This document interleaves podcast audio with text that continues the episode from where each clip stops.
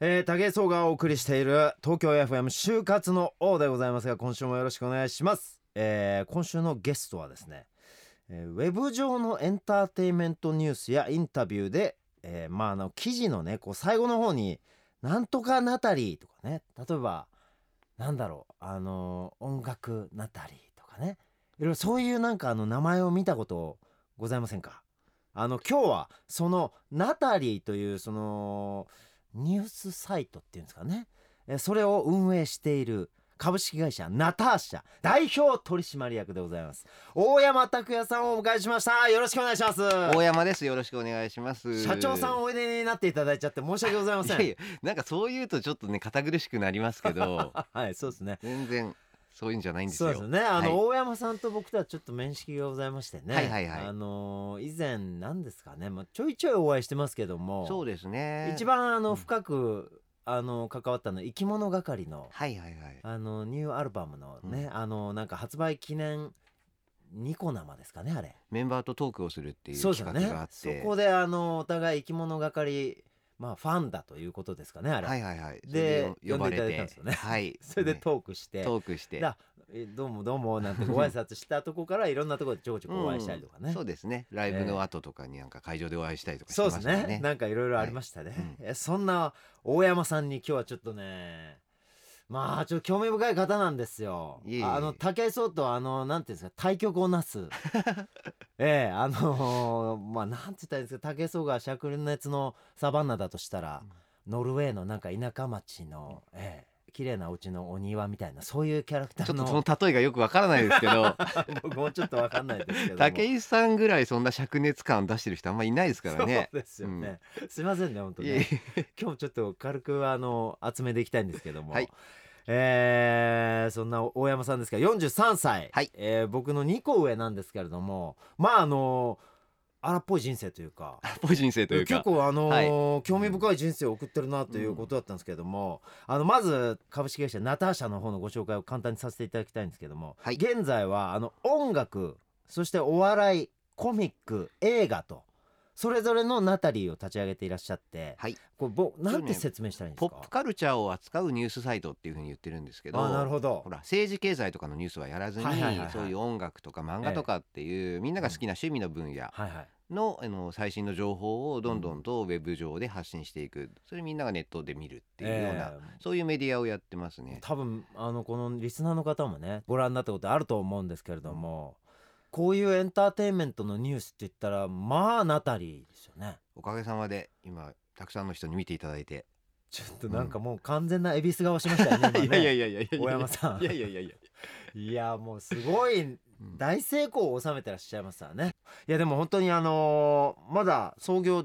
10年ですよねそうですね会社作って10年経つのかな、うん、もうすぐはいいやなんかあのー、そんな風にこう今ね成功してる企業なんですけれどもナターシャさんだけれども、はい、その社長さんの大山さんはすごい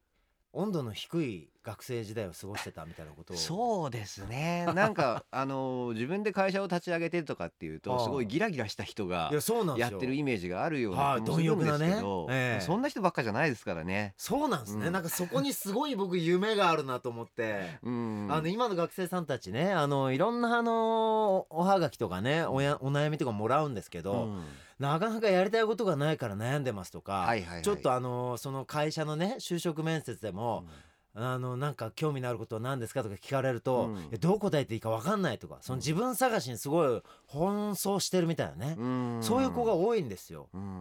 そんな感じだったんですかいやわかります僕も本当そうでしたマジですか、あのー、どんな感じ一応大学に行って、はい、まあ一発に就職活動しなきゃって考えたんですけど、、はいはいや,、まあ、やっぱりやりたいことも見つからず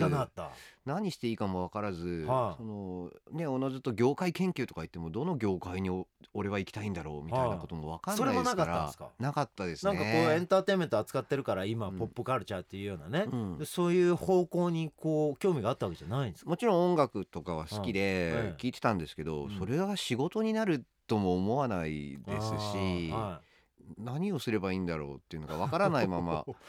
なんとなく目についたところに、ね、応募して面接受けてみたいなでまああんまりはっきりしないから当然落ちまくって。って、はい、マジですか、うんこの大山拓也を、就職活動にいい思い出は全然ないですね。そうなんですか、うんあらまあいやいやないやんかザ就活学生じゃないですかそうですそうですそうです。ザ普通の就活学生じゃないいやですかそうですすよ本当 に。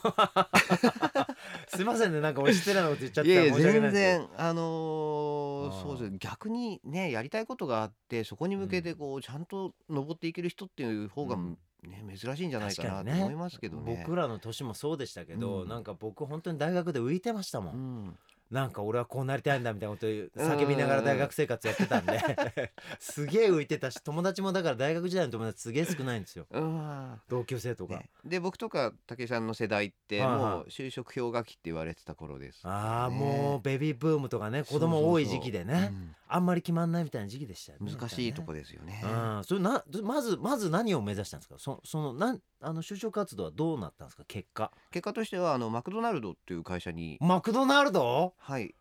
あのマクドナルド入り大まして山さんそうなんですそうなんですえーそれは結構あれですかあのその何個か適当に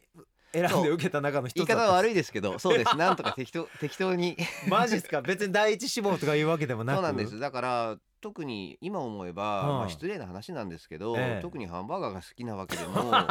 ないですし本飲当です食か業界に興味があってとかでもなく、そうなんですか、まあ有名だし、はいまあ何の仕事をするかが分かるっていうのあはなるほど自分にとっては大きかったんですよね。ビジョンというかまあイメージが見えたみそうたイいメなージ感じがなん見でえすかたね商社に入るとか言ってもはい何するとかよく分かんないじゃないですかい。やそうなんですあのね商社に入りたい学生さんっていっぱいいるじゃないですか、うんちょっと聞こえもいいしかはいはいはいっこいいから、うんでも実際商社って俺何すんだよって思いますよねそうなんです俺よも分かんないですもん商社にに明日から入れって言われたらななえ何か買うのな何をね売るのみたいなそんな感じのイメージがあるんそでうすけそどうそうもすうげえそんなレベルだったのでザ就活生が来ましたよ、皆さんリスナーの皆 さん皆さんのあの最大の味方が今日いら、現れたかもしれませんねとりあえず何やるか分かることをしようと思っはいはいはいてはいまあ飛び込んでみたと。おうお、んまなあ、るほどでもいやっぱりやってみてもあんまりその何していいか分かんないといううかんじゃあまずねうん聞きたいんですけど、ええ何個泣いてもらったんですかいやあのその他にはいは一つかあ二一つつかか二つぐらいの、はい、何社受けてですか大体いやたくさん受けましたよ結構受けたなんか受けました受けましたでももう嫌になっちゃって就職活動 もとりあえず内定出たからもういいやともういい思やってやめちゃってみたいなもういいや就職ですねそうですそうです味方が現しま現したよ皆さんリスナーの皆さんそれでマクドナルド入ってまず何のお仕事されたんですかえっ、とお店です全部あの店舗朝店を開けて調理して店長業務みたいなことですかそうですあの店でやることは全部やるっていう出たうんマジっすかいきなり何かその経営とかじゃないんですはとにかくまずは店であうわのバイトと同じことを全部やるってまあ今思うとしっかりした会社だなと思うんですけどあーあうんのそうなんだ朝マックとか作ってたんですかそうですそうです全部作ってましたソーセージ豆、うん全部のメニュー作れましマジたかよハッシュポテトあげてたんですかあげてましたマジかよあれうめえんだよなまあまあそんな話どうでもいいけど、うんあそうなんすか、うんえマクドナルドでお店やってたんすかそうです朝早くからね夜の遅くまでっていう本当に早番遅番ありましたけはいどはいはいはいうんでシフト組んだりとかいシろフいトろし組んだたりりとかもして全部やってたんですか仕入れとかちょっといろいろやなんかそうなんですそうなん発注ですしたりと発注したかりとかうわマジかよ夢あんなそっからこんな大社長になんのかいやでも本当にペイペイですから、い何を仕事の仕方みたいなものも右も左も分かんない中だったので、ええはいまあそれもあってかやっぱり仕事の面白さが分かんなかったんですようんはねいはいはいはい言われることやってっていう状態で、でももしかしたらその2年間でやってた、そのなんて言ったらいいんですかこうルーティンワークをこなすみたいな仕事もうん結構大山拓也を鍛えたんですかそうですねなんはかその今思えばですけど、なんかあの経験はあってよかったなというあかてよかった、うんああそ無駄にはなってないといううか。本当ですか、うんでも2年ぐらいで辞めちゃうんですよ ねそうなんですなんかこう仕事の面白さが分かんないままに、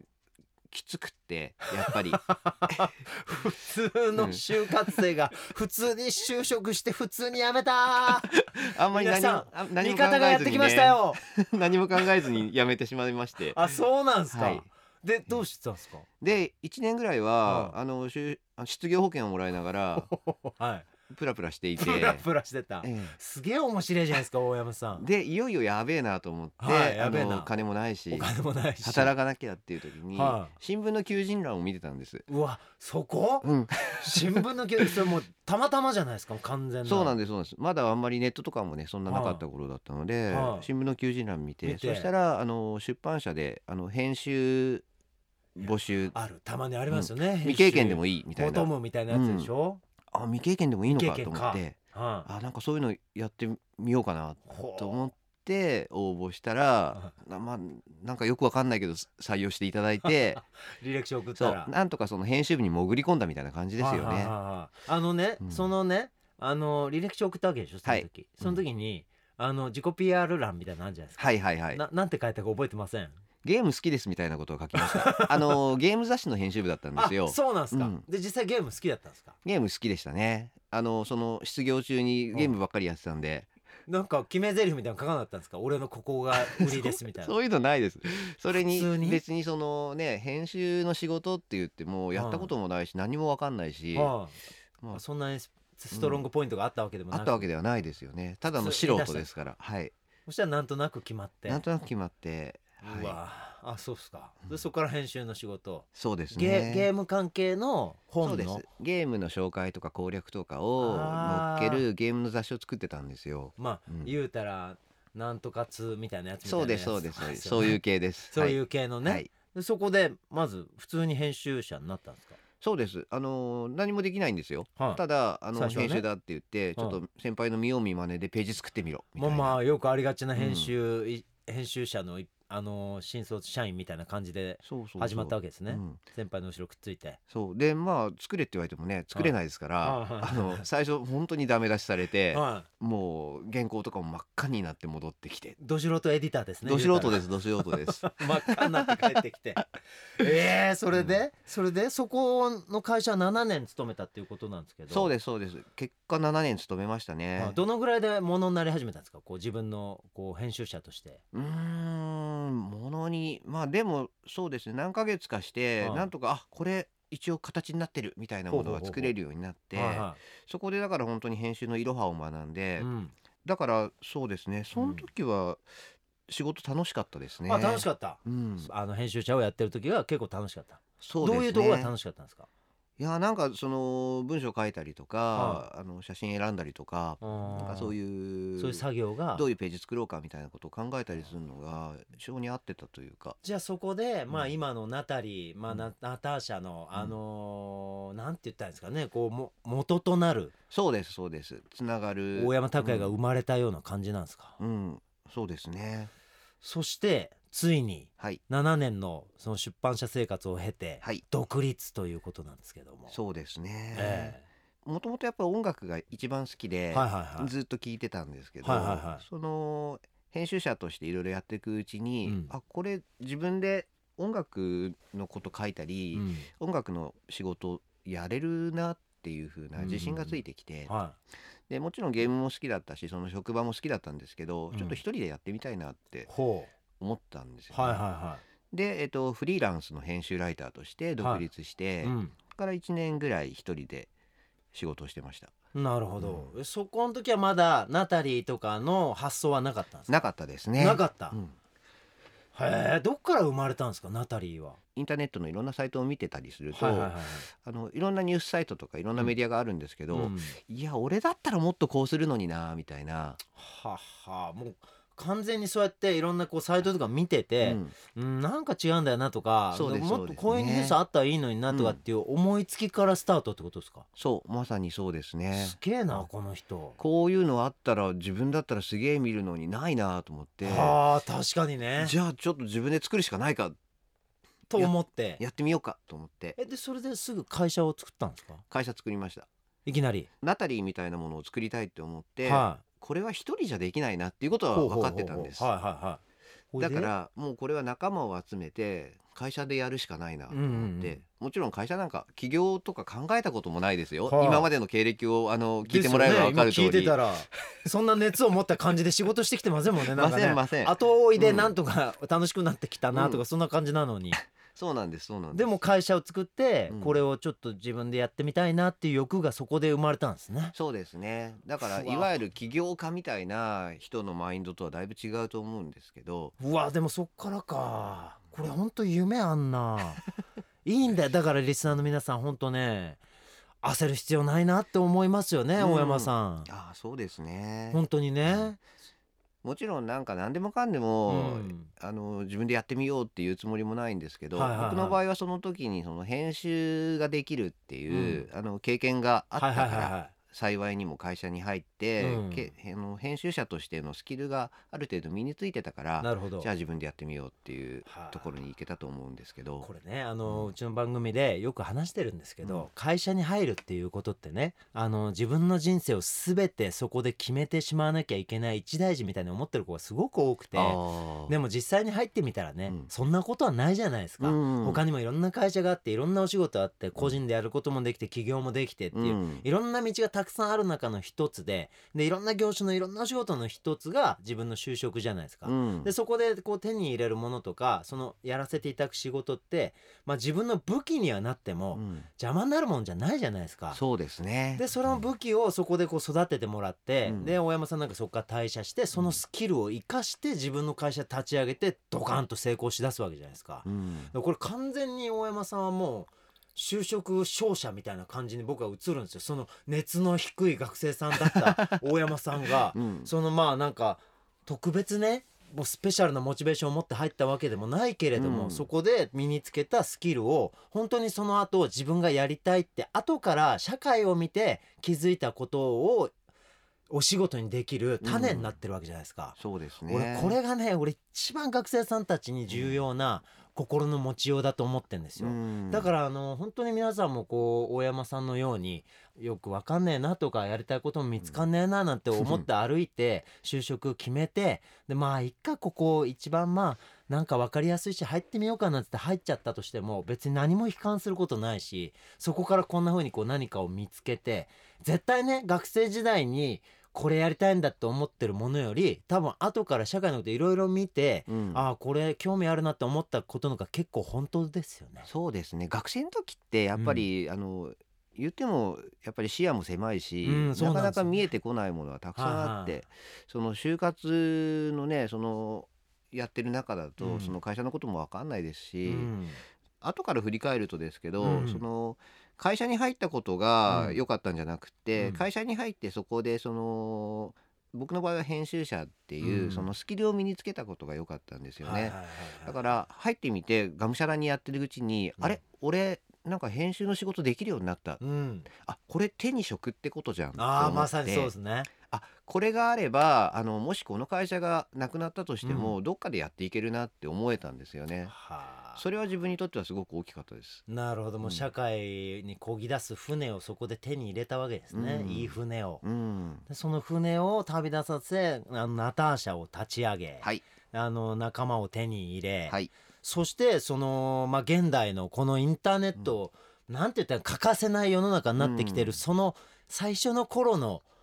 あれですよね、こう流れが出来始めた頃に、うんこの環境だったらもしかしたらこんなニュースとかはいっていうものこんまあ言ったら広告ネット広告みたいなものとかが、うんどんどん走り始めてた時期じゃないですか。そうですまあビッねトバレーとかうんああいったものからこう始まりぐわーっと広がってた時期ですよね、うん多分ね当時は今ほどの規模はなかったと思いますけどそうですようんそこに目をつけたわけですかいやまあでもそこで例えばなんか広告でうまく稼げるだろうみたいなことも考えてなくっててことじゃないんだこういうものあったらいいだろうなと思ってやりたくて始めただけなのでへえまたそこもすげえなそれも本当にコミックとか音楽、お笑いとかそういったものに特化した本当にエンターテインメントのニュースあったら俺絶対読むのにっていうとこからだったんですかそうですね、うん、自分が読みたいものがだったらなんか他にも読みたい人いるだろうみたいななるほど大山さんは夢与えるわなこれ ないい話聞いたな今日いや結果そうなってるだけで今なんとかなってるだけででもそれが一番俺結構大事なことだと思うんですよ、うんあの結果そうなるってあの意外とねみんなうんそのなんて言ったらやっぱり就職活動で一番やっぱみんな困ってんのが自分の理想だったりとか自分のその思いだったりその自分の希望だったりっていう、うんその絶対まだ見つかってねえよってものを聞かれ倒すわけじゃないですか。うんこれがね一番多分困ってるとこででしかもそればっかり自己なんかなんていうんですか分析みたいのでそれをこう考えなきゃいけない時期があるから、はいはいはい、それがなきゃいけねえもんだと思い込んじゃってる子たちがすごく多いんですよ。あーでそこにすごい悩んでてこうしなきゃいけないレールの上に乗ってないのが不安みたいな、うんそういう子がすごい多くて僕らのリスナーにすごく多くて。だから大山さんみたいにそんなにすげえ高いモチベーションでこぎ出したわけじゃねえけど、まあとりあえずこぐかっつって まあ方向も見ずにまあそうです地図も磁石も、持たずに、うんとりあえずこぐかっつってこいでたら、そうですうんあれ筋力強くなってきたわみたいな、うんちょっとスピード上がってきたわみ たいな そういう感じですねそんなねだから雑誌の編集を始めた時にも、うんそのナタリーをやる会社を立て立ち上げた時にも、はい未来のビジョンみたいなものは別にあんまなかったんですよね。たただ目の前にあるる仕事を、はいとりあえずがむしゃらにやってみようって言ってやってたらあそうまさに筋力ついてきたなみたいなあーでもね他にもあの大山さんいろんなこう採用とかにも携わってるでしょはい大山さんも面接とかするわけでしょしますあのー会社に入る人は全員僕が、あ全員はいあそうなんですかどこを見てんですか何を基準でこううちの会社に、うんまあ、その大切な仲間にしようって思うのはどこなんですか大山さん的な目線はそうですね、一応聞くんですよあの志望動機とか一応聞きましたね自己それはね PR みたいなも のは聞くんですけど、は、まあそうだない何何 すげえそこもぼんやりしてんのかなどうなんだろうそんなにそこもうんあの自分がそういう経験をしてきたからこそあのそんなにね熱い動機を持ってとかじゃなくても、いいやって感じもあるんです かそう別にあの熱くなくてもいいですそれ は、じゃあ最悪竹磯を受けて落とされる可能性もあります ね。これねうんい別やに熱いのあが人すぎるな熱いのがダメなわけじゃないです よわかりますわかります。だけども、うんそういうことでもないってことですよね。そうですねやなっぱんなんだりろあの話してると、うんあこの人すごい就活慣れしてんだなみたいな人もいるんですけどあーあるあるあるある。うちのリスナー多いですよそういうの。四角締めの答えし、うん出しちゃうやつ。うんうんいやそうじゃなくってあのーえ本当のことを教えてっていうのは思いますね面接してて。うわー今の深いな、本当のこと教えてねそうね、うん本当のことな出てきますそうだから本当のことをあのーそのままちゃんと本当のまま言える人と働きたいなっていうのは思いますね。なるほど、あこれねちょっと新鮮な意見ですよね、それっぽいことを言おうと思えば、ねいくらでも言えると思うんですけそど、うねあのそれバレてますから全部。 うわーそうですよねそうなんですよ大人にはバレるんですよ皆さんリスナーさんみんなね、うんもうそんなに簡単じゃないんだよ、うんみんなちゃんと見てますから皆さんのことをだから皆さんのそのつ作ってきた態度とかあの用意してきた言葉じゃなくその向こう側にある本当のあなたを皆さんちゃんと見てますからね、そこなのよねでそれで言うと自分もそうでしたけど、はいそんなになんというか本当の自分を見せた時に、うんそんなに立派な人じゃない じゃないですあーか。まあそうですよねダメなとこいっぱいありますもんね そうそうそのできる人ばっかりじゃないし、うんじゃなくてもいいと思うんですけうんどうんそうですねそれで僕が見るのはやっぱりこの仕事がやりたいかどうかとか、やろうとしていることが好きかどうか、うんうんナタリーで言えば、うんナタリーの編集記者はい、記事を書く人はいはいうわ本当に朝から晩まで、うん音楽だったら音楽のこと、コミックだったらコミックのこと考えて、うんずっと記事を書き続けるいやってそうでいうすね、それはやっぱりその対象への愛みたいなものがないと、うん続かないんですよいやね。確かにねあのおふざけの、あのなんて言ったんですかただ揶揄するような記事とかあんまないですもんね、うん本当に愛情のある記事っていうか、でしかもすげえ長文で書いてきたりする時あるじゃないです かこれ何ページあんだよみたいな記事とかあるじゃないですか、愛情がねはみ出しちゃうんですよあれそうね。愛情感じるよねあれ書いてもらったアーティストさんとかね、すごいだって取材も濃密にするでしょ結構そうですね。する方だと思いまあます。まあ俺リスペペクトしてますよ、あーありがとうございますそのあたりのその姿勢っていうんですか、うんでまあそんな大山さんちょっと最後にね、はい僕から一個、まあ、質問じゃないですけど、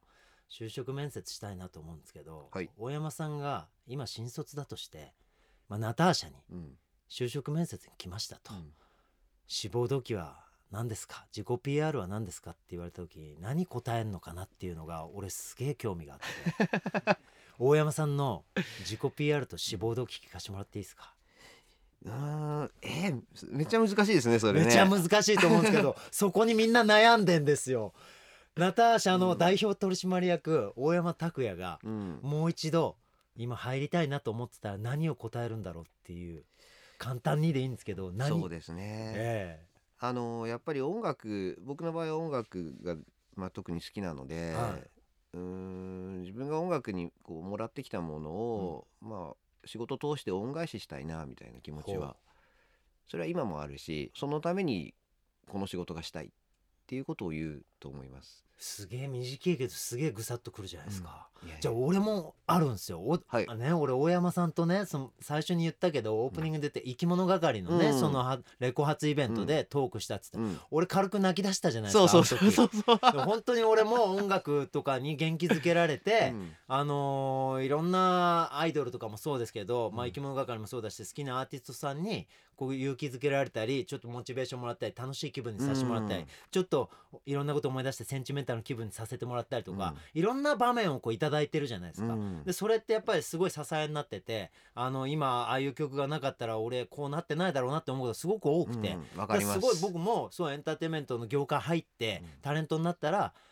そういう人たちと一緒に仕事したり恩返ししたりしたいなと思ってなるべく好きな曲とか好きなアーティストとかのことを例えばツイッターでつぶやいたりああーのいろんな紹介したりとか、うんこうこういう人が好きなんですよって言おうっていうふうに決めて、うんでそれは僕なりの愛情表現の仕方なんだけど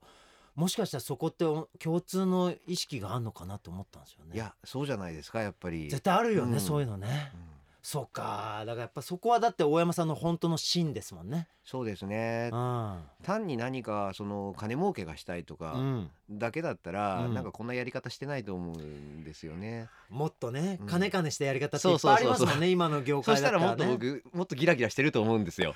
そうか今みたいなこういうからし色の淡い色のカーディガンとかじゃないかもしれないよね 。いやいやイタリアンなブルーのスーツとか着てきてるかもしれないもんそうそうなそうそうチーフさしてねそうですね。今日来てもらって本当嬉しかったですよいやいやこちらこそです。ありがとうございます本本当あのリスナーの就活生のみんなが今日いろんなあの新しい勇気というかね、うんあの勇気っていうと強めの言葉に聞こえちゃうんだけど本当にあのちっちゃな船を一個自分の足元に手に入れたんじゃないかなと俺思いますよ、当にうんありがとうございましたいやありがとうございました。えー今日はね本当に株式会社ナターシャ代表取締役そしてポップカルチャーを日本全国に発信するナタリーの運営をされているまあその、まあ、ボスと言いますかねえー、まあそれを一からあの、まあ、なんて言ったんですかねそんなに強いモチベーションだったわけじゃないけれども 自分の恩返ししたいという気持ちで、えー今本当にさらに拡大中でございますあの大活躍の大山拓也さんに来ていただきました今週は本当にありがとうございましたありがとうございました。武井壮就活のということで東京 FM 武井壮の就活の王そろそろお時間でございます、えー番組では皆様からのメッセージをお待ちしております、えー就活の王で検索して番組ホームページにアクセスしてください、えーそちらの方にある、えーメッセージフォームから皆さんのご意見ご感想そして僕への質問相談、えー何でもお寄せいただければ、えーありがたいと思います、えー皆さん、えー熱いメッセージそれから今日のね大山さんみたいな柔らかいからし色のメッセージお待ちしておりますのでよろしくお願いしますまあ今日の大山さんね武井壮とは本当に対局みたいな人でしたけれどもでも実はあの本当のね丸裸になった自分はこんなことがしたいんだっていうところを仕事にしてるという意味では全くあの同じ人種だったなと僕はそう感じてますよだからあの皆さんもねあのまあいろんなね就職活動してるとこう余計な鎧を身につけがちですけども一旦それを全部脱いでみてスパダがなってみて本当に俺ってどうしたいんだろうって何にもねえんだっていうのでもいいらしいですよ大山さん曰くとりあえずこぎ出してみっかすっぱだかでみたいなそんなことでもいいゴールは見つかるといつか社会が教えてくれるとそういったような回だったと思いますということで今週も締めたいと思います東京 FM 就活の王お相手は武井壮でしたまた来週就活生の皆さん就職活動は進んでいますか全国各地で年間200回開催し毎年20万人の就活生と4000を超える企業が集まる国内最大級の就職イベントキャリアフォーラム今年も開催多くの企業仕事との出会い発見の場を提供しますキャリアフォーラムでは先輩社員と直接話せるソーシャルパーティーなど就活生目線のコンテンツが満載参加予約は「日経就職ナビ2016」から今すぐ会員登録しましょうキャリアフォーラムプロデュース by ディスコ